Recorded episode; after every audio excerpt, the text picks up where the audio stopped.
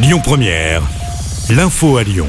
Bonsoir à tous. Le Lyonnais Benjamin Brière, libéré aujourd'hui, annonce faite euh, par le Quai d'Orsay. Il était détenu en Iran depuis mai 2020 pour espionnage.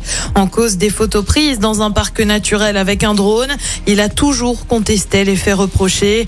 À noter euh, qu'un consultant franco-irlandais, euh, Bernard Félan, a lui aussi été libéré. Quatre Français sont encore détenus en Iran. L'actu, c'est aussi bien sûr cette enquête ouverte par le parquet, enquête pour vol et homicide volontaire suite à drame à Villeurbanne. L'employé d'un taco s'est mort la nuit dernière lors d'un braquage. Il aurait tenté de s'interposer alors que le braqueur voulait prendre la caisse munie d'un fusil. On vous a mis toutes les infos sur lyonpremière.fr. C'était il y a 10 ans, jour pour jour, le 12 mai 2013.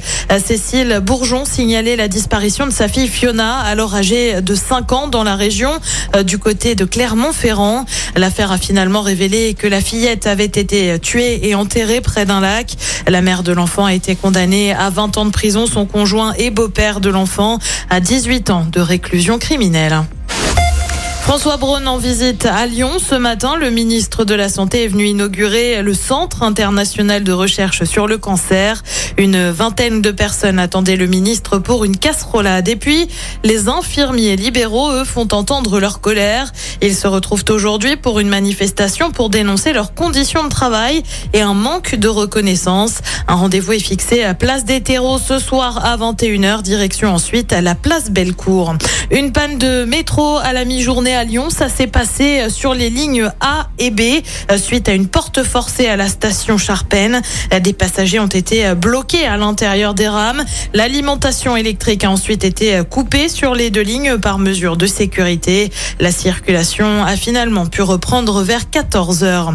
Des rues 100% piétonnes à Lyon. Demain, c'est le retour de l'opération.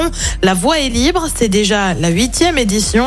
Demain, une soixantaine de rues seront piétonnisées dans plusieurs arrondissements L'opération se déroule de 10h à 18h. En vigilance jaune aux orages pour cette fin de journée. On attend en effet des passages orageux et des rafales à 45 km heure en moyenne.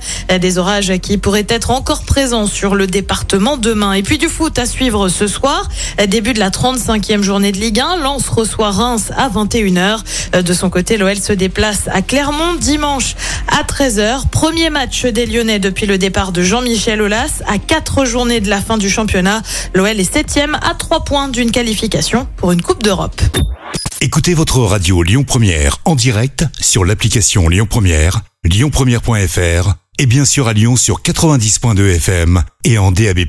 Lyon Première